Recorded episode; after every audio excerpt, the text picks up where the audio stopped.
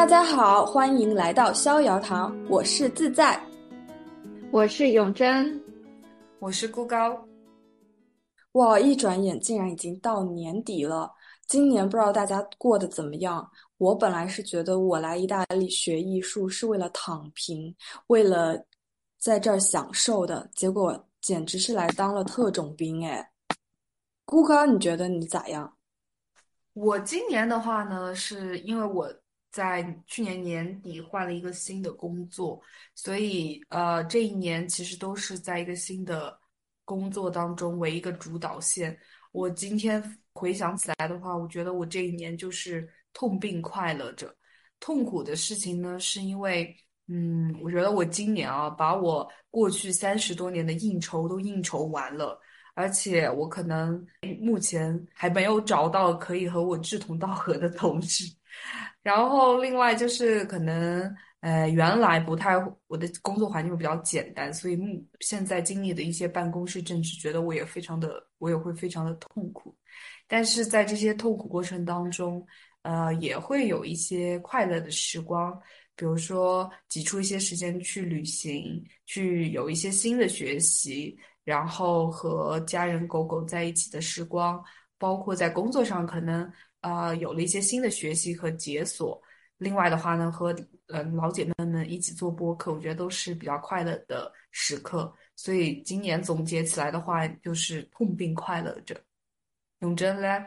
我今年跟顾高有类似，就是因为我搬到了一个新的地方，也是开始了一份新的工作。所以有很多的机会去学习、探索和试错。总体上，现在就是回看的话，我觉得用两个关键字来形容这一年，就是丰富和有趣。哇塞，我特别想听听你们这个丰富和有趣都发生了什么？今年你们都有什么特别难忘的事情？如果是难忘的话，我觉得今年可能对于国内的朋友们来说，就是三年以后终于可以出国去旅游了。然后我今年的话呢，去出去旅游的话，就是去了两个东南亚的国家嘛。那去之前的话，其实都是在打退堂鼓，因为很多的一些宣传都会说这个泰国怎么怎么样了。然后东南亚，呃，老挝、缅甸又在诈骗了，又把人拐卖走了，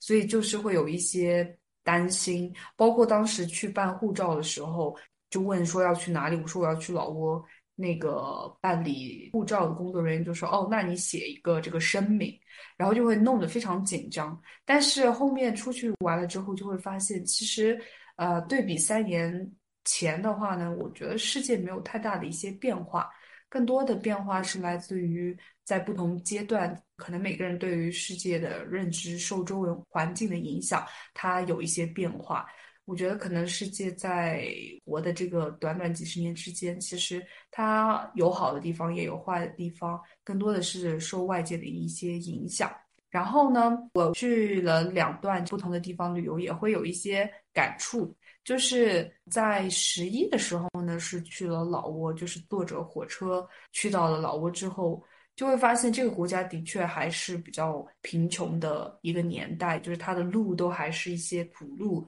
而且交通也非常的不发达，呃，也没有什么高楼建筑。但是去到之后就会发现，老挝人民他是非常的幸福的。我记得当时有一次我们在河边划船的时候，就看到这个老挝人，他们坐在这个河边，然后放着非常响的这种音乐，就是蹦迪的那种音乐，然后把脚呢就伸进这个不是非常清澈的河水里，然后呢旁边又是喝着一些小酒，跟朋友聊着一些天，我就会觉得。其实虽然没有说他们非常的有钱哈，但国家也没有非常的发达，但是我会觉得在那个当下，他们是非常幸福和快乐的。然后我想了一下，为什么呢？可能就是因为老挝人他们都是在活在当下的，就是没有去想未来会怎么怎么样啊，我和别人比较会怎么怎么样，而是就此时此刻的享受当下。所以我觉得那个给我的一个感触就是，幸福和金钱其实没有成正比。啊，而活在当下的话才是最幸福的。好，然后第二段的话呢，就是公司带我们去泰国旅游嘛。景色没有什么之前有什么区别。而但是这段经历的话呢，是让我有了一段这个体验男模这样子的一个经历。那当时的话呢，是啊，我们有一天晚上啊，就要去东方号哈，就是一个游轮上去吃晚餐。然后后面上去以后呢，就会发现，哎，一进场在舞台上就会有一群非常漂亮的这个人妖。然后呢，同时还会有几个身材姣好的男模在舞台上啊，非常热情的在跟每一个人打招呼。哎，就发现哎，怎么和之前不一样了？可能在之前的话呢，来泰国，大部分大家来都是会和人妖去拍照，或者是去看一些表演啊。但是这一次就会发现，哎，好像泰国它开始打开了女性取悦女性的市场哈。那不仅是取悦男性，女性也变成了一个消费市场非常广大的。而且在当时的话呢，就是我们在船上的时候就拍照嘛，就每个人啊跟人妖拍照或者是跟男模拍照就是五十块钱，就会发现，哎呀，这个男人的钱真的是难赚。那人妖下来拍照啊，真的就是需要发生一些肢体的接触哈，而且是。人要要主动的来做一些肢肢体的接触，可能才会赚到这样子的一个拍照的钱。但是男模下来拍照的话，就是他不需要做什么，他可能就是过来跟你拍张照，然后而且女生还特别的害羞，就可以很快的，他不仅是享受到这样子的欣赏啊，而且可以很快的没有牺牲他的一些 肉体接触哈，就可以赚到这样子的钱。我就会体会到，哎，原来这个取悦男性这个市场的可能是已经呃到达了一个峰值，而女取悦女性这个市场还是非常广大的，啊，所以这段经历还蛮有意思的。是感受到了男人的快乐吗？对，就是感觉可能是主客体的一个变化，就可能在过去的消费当中，呃，更多的男性是一个主体，但现在女性其实也同样呃。呃，成为了一个主体，嗯，这样子的体验还是蛮有意思的。我觉得这也是可能男女平等啊，或者是这男女性都有很大的市场。包括现在可能在双十一也会发现，女性的消费其实变低，但是男性消费会变高啊。就在不同市场，好像这这两者在原来我们很聚焦某一个板块之后，它的一个调整会带来不一样的经济的一些效果。永贞嘞，你今年有什么难忘的一些时刻吗？刚才孤高在讲到他今年的这些呃难忘的经历的时候，他提到了个事情，我觉得是在这个点上，我也有一些是可以分享的。他说，在他出国之前，就是去老挝和泰国之前，因为其实之前疫情的时候，这三年的时间，整一个世界是一种彼此被孤立和被分割的状态，因为我们没有办法去到别的地方去看。当地到底在发生一些什么样的事情？我们更多的印象和观感和判断都是来自于媒体的宣传，所以可能就是会对一些呃自己不太了解的东西产生一些判断和一些既定印象。那这个点呢，其实我从新加坡搬来迪拜之前也有相似的经历，就是当大家说起中东迪拜，可能跳到脑海中的那些关键词都是什么有钱、土豪、穆斯林文化、不能吃猪肉、不能喝酒等等等等。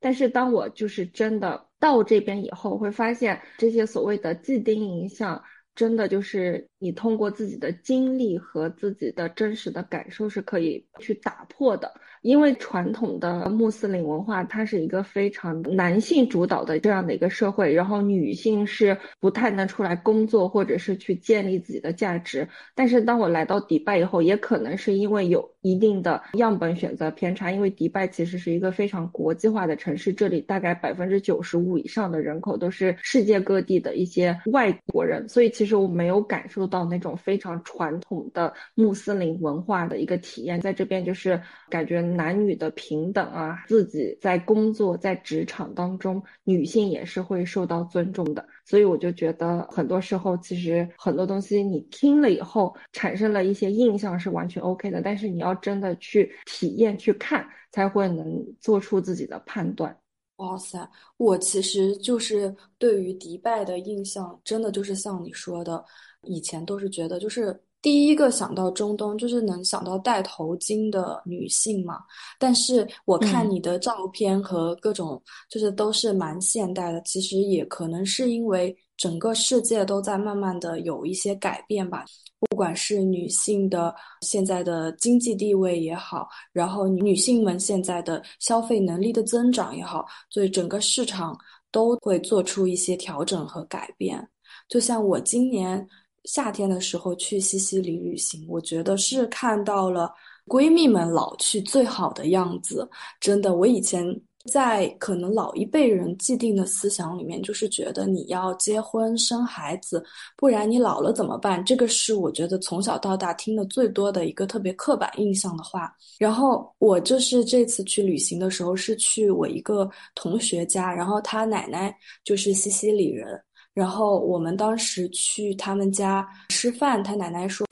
嗯，她在自己的闺蜜家住着，然后就邀请我们去吃一个晚餐。当时我们去到那里的时候，那个房子特特别的美，就是它是一个面朝大海的房子，然后它有一整个阳台都是朝着大海，然后在房子和大海前面有一个铁路，是一个。比较老的一个铁路，它就是会过那种小火车，特别有那个宫崎骏的动画片的那种感觉，就是有一个火车会从海边经过，就特别特别的美。然后，就是那个房子里面住着五个老奶奶，然后她们都是从小玩到大的好闺蜜，然后她们到了这个年纪会在一起。就坐在那个露台的旁边，然后喝酒聊天到深夜，就是那种凌晨三四点钟。然后他们会去不同的那种餐厅去吃饭。就我觉得他们的生活太美好了。就我以前的印象，就是你变成一个老奶奶以后，你可能就是要早睡早起，然后就是待在家里，或者是就是要去照顾家人，或者是就是。一个非常的闭塞的一个那种感觉，就是很害怕变老是什么样子。但是我看到这五个老奶奶待在一起的那个样子，就是她们好像回到了自己十八岁、二十岁那个样子，就是和闺蜜一起聊各种的天，都是特别有意思的话题。然后我就觉得这样的生活简直太好了。哇，那希望我们老了之后也可以这样子哈。我觉得这真的是让人憧憬的一个画面。对我当时就是想着，现在我觉得老去以后最好的事情就是我也能够有一个海边的房子，然后和你们就是和闺蜜一起住在一起，然后就可以到处去旅行，然后可以去喝酒聊天，就觉得很开心。然后我今年还有一个比较难忘的事情，就是我是以前没有学过美术，然后我过来学插画是从零开始，然后我们就有一个课是画速写。然后当时我们第一节课画的是纸箱，就是你先学会怎么去画一个纸箱。然后我就觉得，哎，这个课程设置的就是蛮零基础友好的。结果我们第二节课老师进来以后就说，哦，今天我们的有一个谁谁谁跟我们一起。然后当时我就傻了，就是因为我们就直接就第二节课就画一个裸体的男模，所以。就是像刚才孤高聊到的，他去泰国有那个男模，就是和我的男模完全不一样。的男模就是真的是整一个裸体，然后呃，我当时有被整个吓到。然后我其他的同学其实他们都是十八岁，呃，或者是十九岁的年纪嘛，所以他们其实也有被吓到。然后这个就是我今年印象特别特别深的经历。哎，我想问，就那个男模，他的关键部位是遮着的吗？完全没有，就是全裸，真的全裸。哦，那我很好奇你那张画，哎。对，所有人都很好奇。然后我跟就是其他的朋友分享这个，他们都说：“安娜，你把画拿出来看一下。”但是因为我们真的是零基础，然后当时一开始画的时候，我们就是画火柴人，就一个圈加 几个线条，根本。然后我当时就觉得，这就是画这个阶段的东西，何必人家要裸体呢？我真的是觉得一整个不理解。但是现在就是经过一年的学习后，我现在就是。一整个已经比较的放松了，就是看到这种裸体模特，我已经很放松了。就是今年，我就感觉我自己从一个零基础，就是也成长了很多，是在画画方面，而且我整个人的心态，也就是放的比较的平，和我的零零后的同学们，也就是迅速的变成了闺蜜，然后还有一个我的同学变成了我的室友，我就觉得真的，虽然相差十三岁，但是没没有感觉到有那个年龄之间的差异，就是能聊特别多的事情，我就觉得。好像是我又回到了刚开始上大学的那个时候的感觉。孤高，你怎么样呢？你今年有什么新的尝试和突破？哎，你刚才说那个，我突然觉得其实真有道理，就是说和年轻人在一起，就会觉得自己也年轻了。所以我觉得的确应该还是要跟年轻的人去做朋友，相比于你。年轻的状态，我感觉我现在已经是进入到一个老年人的状态，因为我觉得我今年最大的一个尝试是来自于早起，而这个早起的话呢，不是一种被迫的早起，那它的起源是来自于我突然可能在今年的时候发现我自己每一天都会在五点多六点就会醒过来，然后当时我的我就非常焦虑，因为。原来可能就是十一二点才会睡觉，然后五六点就会醒，我就会觉得我的睡眠非常的不足，我的睡眠是不是出现什么问题了？是不是因为我工作压力太大了啊？怎么怎么样？然后我我就会进入到了一种对于睡眠非常焦虑的一个状态，会导致我在工作的时候就觉得我休息的不好，我的脑子不清晰啊，然后我的身体状态非常的不好。但是后面我就发现，我好像改变不了我可以早起的这个状态，而且每天我就算是醒过来躺在床上继续睡觉，我的脑子里就会去想各种的事情，然后我就会更加的焦虑。后面我就想，既然可能这个早起是我身体自然而然的一个状态，那不如我就开始适应它啊，然后我就调整我的睡眠时间。我就很早就会上床睡觉，就比如说九点或者十点我就上床睡觉，然后第二天我就五六点就醒过来。其实我的睡眠也是充足的，而且我每天早上就早起两个小时，时间就非常的充足。然后我有一段时间刚好在考试嘛，我就每天早上六点钟起来，我就可以先。做一个冥想，或者是做一个瑜伽，然后开始学习，然后学习完了以后呢，又可以洗个澡，吃个早餐，又非常不匆忙的去上班。我就会觉得整一天的一个状态还是蛮好的，就是可以做很多的事情，而且又。相比于之前一个焦虑的状态，就反而觉得自己更加的精气神更足。他就让我体会到，就是有些时候我们就会老想有一个好的习惯嘛，但是我就会发现，如果那个习惯对于我们来说，如果是一个痛苦的过程，其实就是很难去坚持。但是只有是这种自然的，呃，它不痛苦的，你又觉得享受其中的一个事情，才会变成一个好的习惯。所以我就在。很期待，就是接下来，比如说我的运动也会让我不要那么痛苦，然后也是享受了自然的，我就会觉得这个是我的一个新的尝试和对。孤高说的这个东西还蛮巧的，因为我不是大概一两周之前回了一个国嘛，然后这两天回来的时候，因为时差的原因，也是醒的特别的早，大概也是每天五六点就醒了，已经是大概两周的时间了。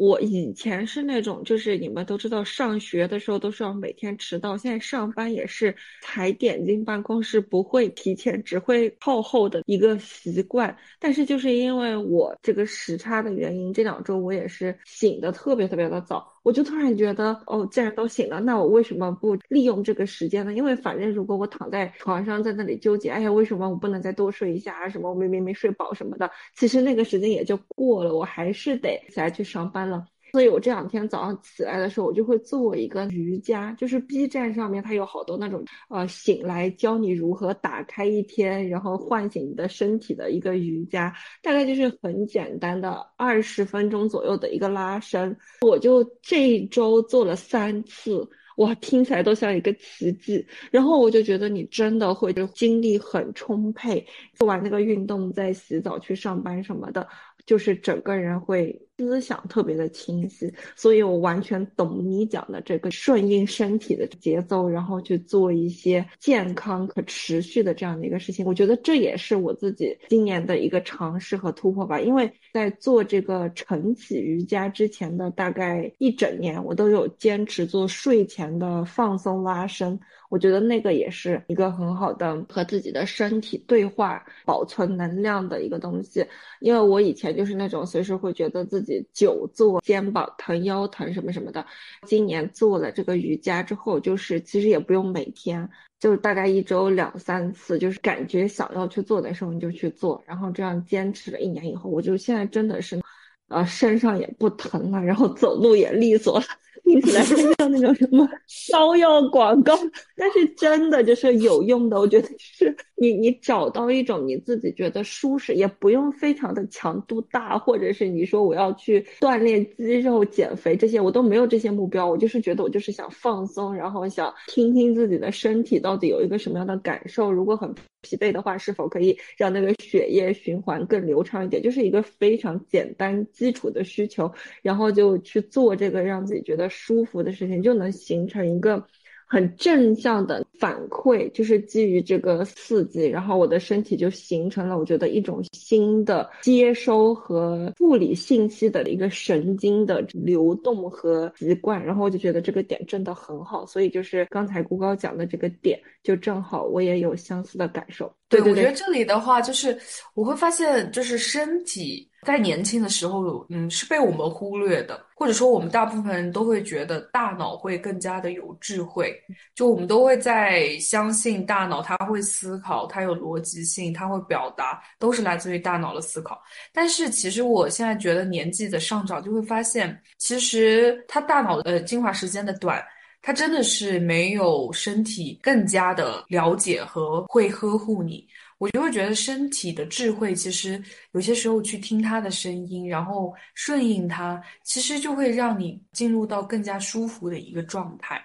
对，就是你讲的这个，包括我觉得像冥想，我也觉得是一个，就是突然发现，哎，原来我坚持了那么久的冥想，然后呃有了很大的一些觉察，然后也会学会去观察自己情绪等等，我就觉得这些都是自然而然发生的事情，而不是刻意的就说哦我要去冥想，我要去减肥，我要去运动。对，我觉得这里还是蛮有意思，就身体的智慧还是超乎我们的想象的。对对对，因为我们以前二十多岁的时候，不但是忽略自己的身体，我觉得回想一下，其实有时候你是在过度消费它。因为我们以前就是蛮爱玩的那种，什么喝酒啊、熬夜啊，整的可凶了。很多时候不但是没有去关注它的一个感受吧，甚至是就是在过度的使用，然后去让它去做一些能够你获得你感觉短期、短暂的瞬间能够产生巨大的快乐。的一些事情，但是现在随着慢慢年纪的增长，会觉得你需要一些更加长久和可持续的东西，而不是说就是找一些非常强烈但是短暂的快乐那种。我觉得这也是自己过了三十岁之后的一个观念和身体上面的一个转变吧。对，可能年轻就是要追求多巴胺的快乐，然后当你进入一定年纪时候，你就开始追求内啡肽的平静。哦，对对对，就是这个东西。哎，这一点上我特别的想和你们做到一样的事情，但是由于我现在就是跟二十多岁的人在一起，我就继续开始消耗，因为我在假期的时候，就是夏天的时候，每天都坚持。做瑜伽，然后每天都坚持做拉伸，那个时候就感觉非常好。然后结果开学以后，和零零后对二十岁出头的小朋友们一起又开始熬夜写作业，天天当特种兵。我真的就觉得身体的消耗是有那么一些扛不住的，毕竟我到了这个年纪了。对对对，我感觉这个东西还是要找到一个平衡点的，因为就是真的二十几岁，我靠，那个时候熬个夜根本不用什么恢复，第二天照样生龙活虎。我感觉现在让我就是出去熬夜喝酒，喝到四五点回家，我要恢复一周，我都就是感觉那个精神恢复不过来。是的，所以我现在也是觉得睡眠最大，就谁都不能影响我，或者是让我可以晚睡。就算是别人在我们家玩的时候，我都是说哦，你们玩着，我去睡觉，然后就把这个事情交给我老公。我就觉得真的什么事情都重不过睡眠这个事情。对对对，对，大家刚才都聊到你们的旅行，我其实就是今年也很幸运的有蛮多机会在旅游吧，因为那个时候就是去年年底刚毕业，然后就正好年初的时候在入职之前有一个假期，那个时候我就自己去了。印度尼西亚的一些火山和悬崖，然后那个旅行还蛮酷的点，是因为当时我的很多同学都在做实习或者在找工作或者干嘛干嘛的，我就正好找不到人陪我去，然后呢，我就是比较像是被迫自己选择去了一个我觉得我完不成的行程，就是之前我都觉得算了，反正我就去，如果最差的场景发生，也就是我实在是起不来或者实在是体力跟不上，我就在酒店睡觉，就放。放弃我的整一个徒步计划，但是结果去了以后呢，我竟然做到了。然后现在想起来都很为自己骄傲。那个行程大概就是啊，你要下到那个火山下面去看那种蓝色火焰，所以需要在凌晨两点的时候就起来，然后开车大概一两个小时。到了火山，再大概徒步三四个小时，到天快亮的时候，就会到达那个观测点，然后看完以后再下来。反正总体上就是一个女兵的行程，就是从夜里面带着东西，在一个没有灯的山山路上面去攀爬三四个小时，然后再原路返回。我竟然自己去，并且做到了，然后我就觉得哇，好酷！就是很多东西，其实你只要去做，你其实是可以做到的。但是如果你在真的去迈出第一步之前，去假设非常多的场景，去担心这个担心那个，然后想想想想想，很想达到一个完美的结果的话，其实很多时候你就会基于这种对于不确定性的恐惧，对于你一些未知的东西的这种没有把握的这种不安全感，你就会避免让你自己去开始去做，然后你其实就会放弃掉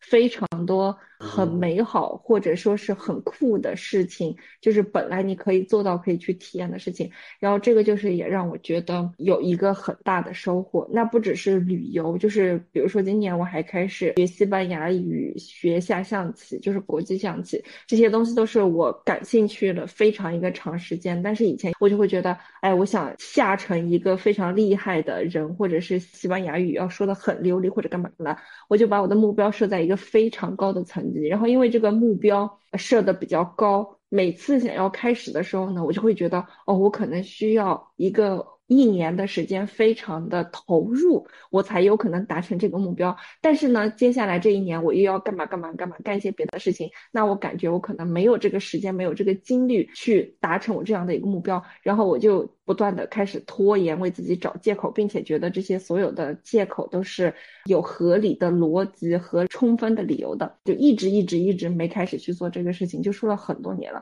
但是今年就是我有一天早上醒过来，就突然觉得。我一定要去南美洲，然后因为去南美洲，我觉得我就需要说西班牙语，然后我就下了一个 Dolingo，就开始学。现在我大概已经坚持了六十天了，我就还没有学到一个可以就是进行流利的对话啊什么的，但是我已经背下数百个单词，可以进行一些简短的对话，比如说呃买东西啊什么的。所以我就觉得今年不管是旅行还是学习新的东西，我就是产生了一种很好的能量。就是你一旦开始做一个东西以后，其实你就会慢慢的看到一个路径和一些可能性，然后你就可以不断的往前走，知道什么东西需要修正。你可以走得快一点、慢一点，但是你只要开始做，觉得自己可以做，这个态度有了，其实你就会获得很大很大的能量，就是觉得。啊，我有这么多的精力可以做这么多的事情，实现这么多的可能性，然后这个也是会很正向的去给你形成一个有益的反馈的路径。所以今年我感觉就是从身体上刚才说的坚持去做拉伸啊什么的，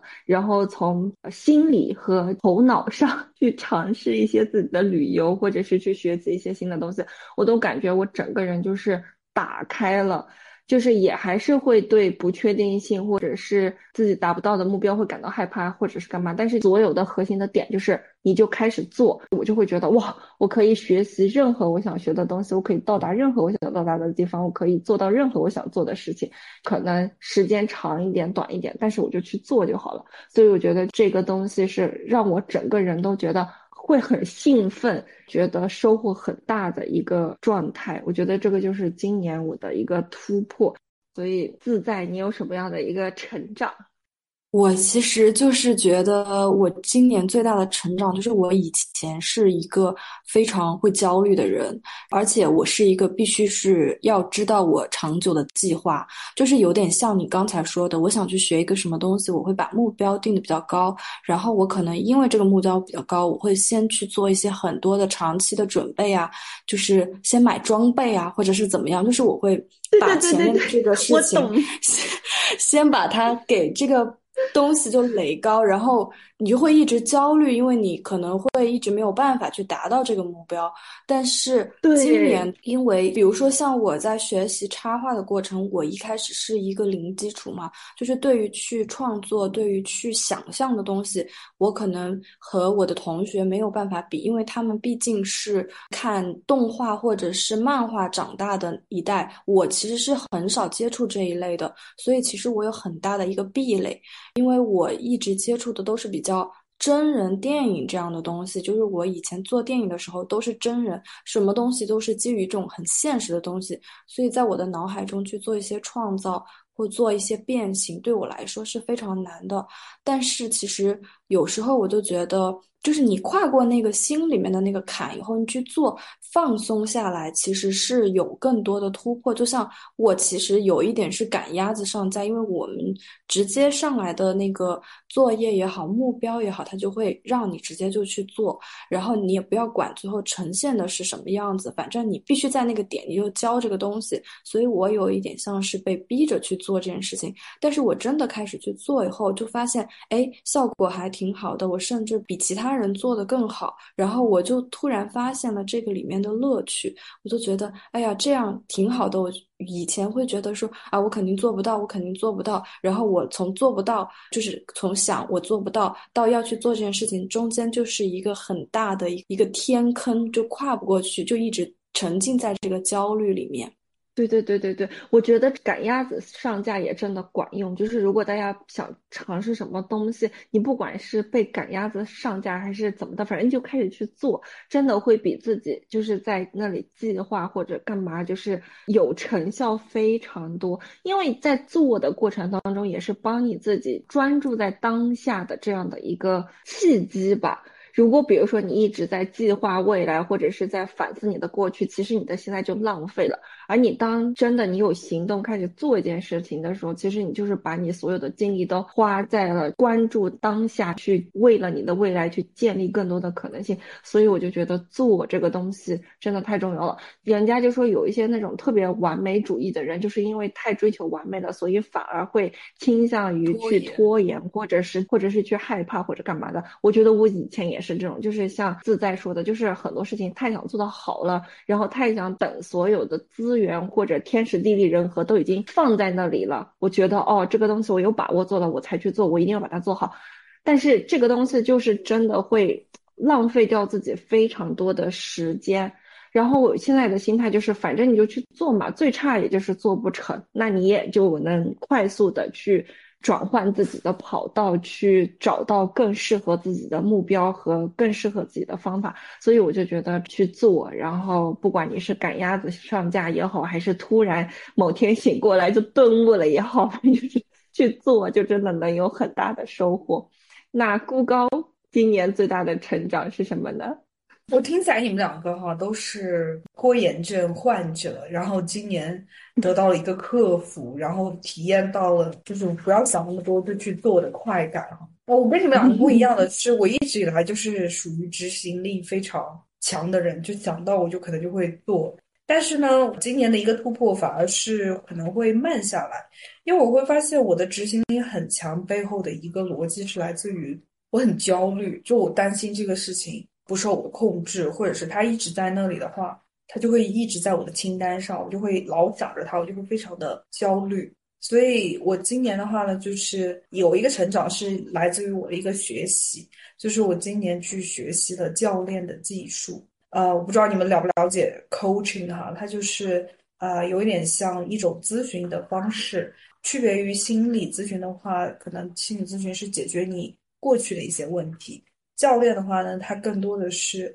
像一个陪伴者，就是陪伴你的这个顾客去挖掘他自己的潜力，然后找到他的一个呃问题解决的地方，发掘他更大的一个潜力。所以在这个过程当中呢，这个学习我觉得帮助我了两件事情。第一个事情的话呢，就是让我，因为我们这个学习的话需要有很多的练习嘛，就是需要去跟你的同学一起去互相 coach。就是我带着我的议题，然后我的同学来帮助我解答，所以我就会带着我很多真实的话题一起去和我的同学去教练。然后我刚好是在今年的话呢，就是来到了一个新的工作岗位嘛。其实我有很多的一些地方需要去磨合，或者说需要去自己去调整。然后我就会带着我这些话题去练习的时候，我就发现了我的两个既定的一个模式。首先，第一个模式的话呢，就是发现我其实我我觉得我一直以来是一个非常自尊心非常强的人，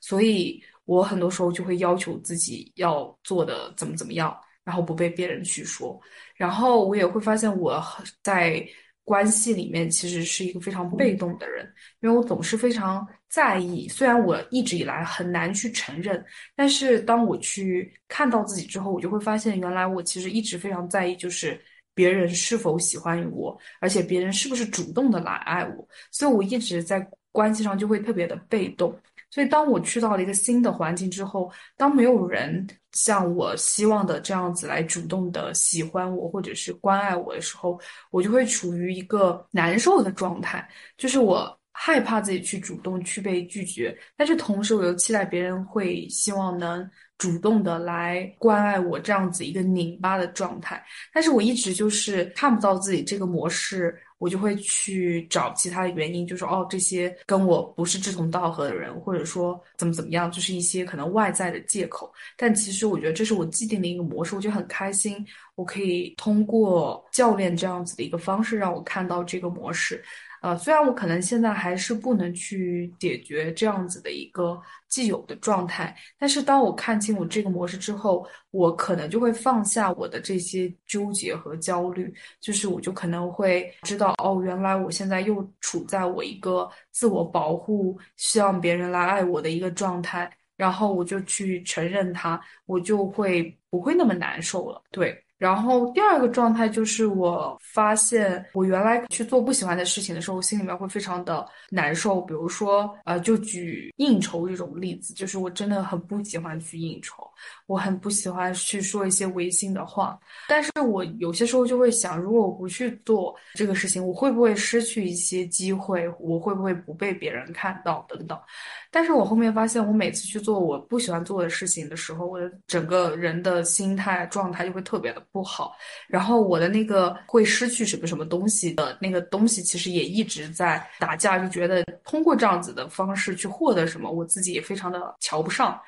啊，后面我发现这个之后，我就跟自己去说，那你可不可以去尝试，你不要去去做你不喜欢的事情。然后我就发现，我当我去拒绝或者是说出自己不想去做自己不喜欢的事情之后，我其实并没有失去什么。对，然后我就觉得这是我的两个比较大的一个成长，因为我看到了我的一些既有的模式，然后。我就觉得我可能可以放下我原有的一些自尊心，或者是放下一些我既要又要的状态，然后我可以更好的看清我自己，也更好的可以跟我自己去相处。啊，我会觉得这是我的一个突破，也是我今年可以放下克服的一个东西。我不知道你们在放下和克服这个方面，你们有没有一些今年自己的一些感触？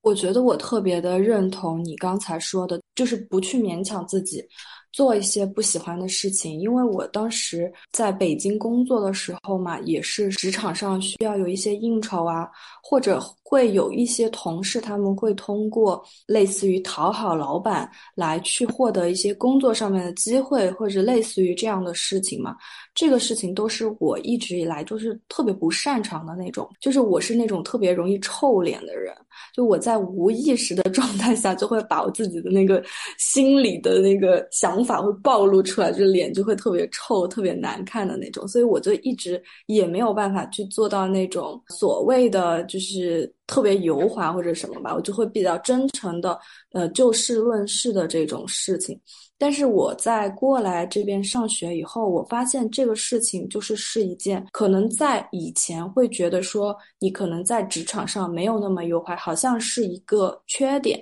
就是你没有办法去讨好领导啊，获得领导的喜欢啊，这种东西好像被认为是一种缺点。但是我在过来意大利这边以后，我发现就是这是一件特别正常的事情，呃，包括我在学习中，还有在这边的工作当中，就是学生和老师、职员和老板是在一个很平等的一个关系上面的，就是我们在讨论的是一件事情，而并非是针对一个人，就是比如说很小很小的事情。呃，我们去吃一个饭，是别人给你做的饭，你可以直接说我不喜欢吃这个东西，就是别人不会觉得被冒犯到。我觉得这个是以前我认为就是我会很害怕说出来的事情，我可能会硬吃这个饭。但是现在就是我发现，我比如说我不喜欢这个饭里面的什么东西，然后我就直接说，别人也不会觉得这是一个冒犯。然后我就觉得这样的一个环境，我就特别的喜欢。哦，对，嗯，你说这一点，我也是觉得是我自己的个体会，就是这个叫客体分离。也就是说，在我在刚才你说的，有些时候我们会觉得这个饭不好吃，我说出来的时候，其实对于我们不会做客体分离的人来说，就会觉得我是在不喜欢你，或者是我在否定你。但其实这个饭和不好吃和我喜不喜欢你，其实是两回事情。所以，当你学会直接去表达，放下那个因为这个事情就带到这个人这样子的一个角度，就是主体客体混在一起的这个问题之后，其实我们就会更敢于去表达自己的一个观点或者想法，就不会担心背后别人的感受是什么样子的。对对对，所以我觉得我今年就是这个点上，我觉得也有突破。一个是环境鼓励了我去放下这些东西，还有一个就是我以前也是对于某一种标准，就是会有一些追求。比如说我们的那个呃学习的分数是多少，我就会希望我在别人眼中是一个非常优秀的人，而且就是我会特别的去在乎别人对我的看法或者是怎么样的。但是我今年就是觉得我放下了。我反而别人会觉得，哎，你是一个非常真诚的人，即使你不去刻意的追求结果，反而带来了更好的结果。这个是我觉得我今年的一个获得，还有就是我克服了的这个心理上面很大的一个障碍。永贞，好的，今年有什么感受？刚才孤高不是提到他今年去学了那个 coach 的课吗？他刚学的时候就拿我做了一次实验。就这样可以聊到，就是呃，今年我自己算是放下克服的一个事情吧，因为当时就是有跟一个人约会啊什么的，然后被分手了。就以前我在我的人生当中没有被分过手嘛，我跟孤高比较相反，他说他是在感情当中比较被动的一个状态，但是我就是那种喜欢去征服别人的那种。但是底层逻辑也是自尊心强，然后好胜，就是要有面子，不太能接受别人没有看到我的特殊性，没有很喜欢我这个人，就也很幸运了。以前真的没有这种经历，然后今年的时候在约会当中就被分手了一次，整个人当时就是有点那种。发疯，本来就是也不是多大一个事情，因为我觉得没有感情上的纽带非常的深，或者有很多共同的经历，或者干嘛，也就是几个月的事情。但是当时我就真的特别不能接受这个事情，我也不知道为什么。然后当时就去找孤高做了一个 coaching，他就是那种通过陪伴，不带任何的判断或者是下定义，只是引导你去把自己的感受，或者说是你自己的一些判断，以及为什么会产生。类似的这样的一些想法啊，这样的一个流程，陪我讲了一两个小时的话。后来呢，我就发现，其实就是因为就有那个好胜心、想赢的那个心，然后又受不了自尊受伤，或者是。担心没面子什么的，我就发现其实我跟那个人之前我已经觉得很不合适、很不舒服了。但是人嘛，就是行为金融学里面他就会说，人其实就是会有损失厌恶的。什么意思呢？就是在同等的金额下，你如果比如说你能赚一百块钱带来的那个快乐，和你突然走在街上掉了一百块钱的那个悲伤比起来，那个悲伤是显著大于那个获得一百块钱的快乐的，就是在同等金。心而下，就是人其实是。非常厌恶去实现损失的，也就是很多投资者为什么他的投资的 portfolio 表现已经非常的差了，但是他都不卖，就觉得他一定可以等到什么市场恢复啊什么什么的，这样就会我越亏越多。就是其实人的这种心态都是相同的。就是当时我已经发现，觉得非常的不合适、不舒服，很多观念、生活习惯什么差异也非常大的。但是我就怕我把这个东西结束掉以后，我的这个悲伤我自己没有办法去承受。我就一直把自己处于一个非常不舒服的状态，然后还加上有一种叫做 sunk cost bias，就是我觉得我已经投入了非常多的时间精力，但是我都没有获得我想要的回报什么的，那我就应该放更多的时间精力进去，然后试图去改变那个结果。我觉得我就是在这两种心理的驱使下，就被一个自己没有那么喜欢的人 分手了，然后整个人就是那种落差特别的大，就整个情绪崩溃。后来就跟自己那些很负面的情绪也就和解了，比如说很不甘啊、很悲伤、很生气啊什么的，我也没有就是试图去压抑自己的心情，就是比较站在一个第三者的那种观测的角度去看啊，为什么我会这样，然后去体验那个当下的那些不甘的情绪什么的，然后后来这个人又会来找我，我和好了以后，他又跟我分手了。这是一个非常最近的事情，但是这一次我就突然就是把之前的那些课题啊，然后还有我所有的经验啊、结论啊，都已经整合了以后，我突然就觉得，就是基于刚才那些心理偏差，还有自己的一些前的对于亲密关系当中的既定的模式吧，其实我就是已经完全忽略了自己到底想要什么，或者自己到底值得得到什么这样的事情，去把把自己放在一个不舒。舒服不健康的状态里面蛮长时间的，后来就承认了以后，也不在乎什么面子了，就突然就觉得啊。分手被分两次以后，被分十次我都不害怕了。然后突然破罐子破摔以后，就觉得就真的好起来了。所以我就觉得这就是我今年所谓的，就是就放下了一个自己的自尊心吧，在感情方面的。也就是谢谢孤高当时还给我做了一个 coaching，我觉得还蛮有帮助的。就希望你继续学习。哦，对，孤高什么时候也给我 coaching 一下。对，可以随时约我，就是如果有什么话题，对，因为更多的就是会陪伴你，然后，因为我觉得人其实还蛮孤独的，因为真的被理解到、被看到、被聆听到，其实是一个蛮爽的过程。对，就可能就算是很身边的人或者是爱人、挚友，其实那个体验都很蛮难得的，所以。我觉得这就是 coach 的一个魅力的地方，就是当一个孤独的生命被真的看到、聆听到，又不被评价的时候，其实是一个生命对生命的影响。哇，听起来很像一个广告。对我感觉就是要盘腿坐下，然后 起一顿那个冥想音乐，然后感觉孤高的这个总结，突然就让我觉得我们三个的。二零二三其实都还蛮好的，就是现在往回看，就是虽然当中有很多起伏和发疯的事情，但是就是真的，其实谢谢这些经历，然后就整个也很丰富吧，也很有趣了。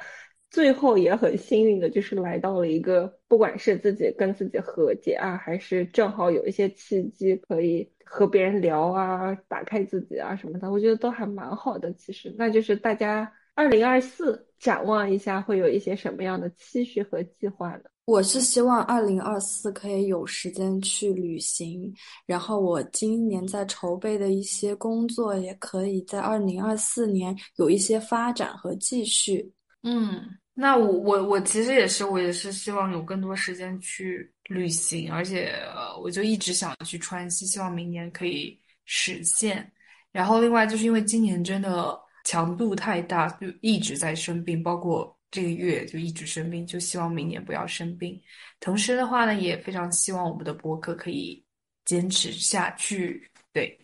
对，希望越来越多的朋友可以听我们的博客。嗯，嗯 对，然后我的话就是跟孤高比较对比吧，因为他说今年强度太大，我的话就是一直都是那种比较会让自己舒服的人，就是不太会让自己 强度太大，所以我反而希望就是自己能在坚持做所有事情的过程当中，去更清晰的看到我想要的画面，获得一种更稳定的秩序，而不是去滑向一些比较虚无和混乱的东西吧。好，那顾高还说了，今年希望去川西旅行，我也希望我能去旅行，我想去南美洲。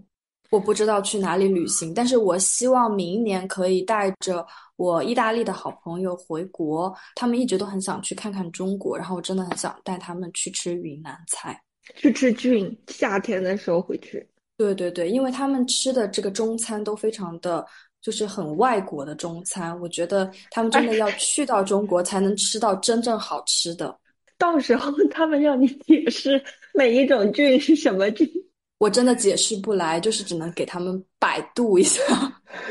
对，你要准备一个稿子。这里会讲起这个事情来，是因为自在的意大利朋友都特别的好笑。因为中国菜不是都会有很多的配料啊、香料什么的，然后每次他带他的朋友们去吃，比如说水煮肉片吧，然后他的朋友就会问他这个是怎么做的呀？这个是什么辣椒呀？这个是什么花椒呀？巴拉巴拉的。对他们问里面都有什么，然后我就说这是要。报菜名嘛，就是每每一个调料我都要给你报出来，这太累了。嗯，所以如果你带他们去吃一个菌的话，你可能得给他们解释这是什么什么品种。对对对，但他们其实也都没见过。到时候我要带他们去见识一下真正的中国菜，也希望我们的听众朋友可以给我们留言，看看说让意大利人尝尝什么样的美食，还有你们新年都有什么样的愿望。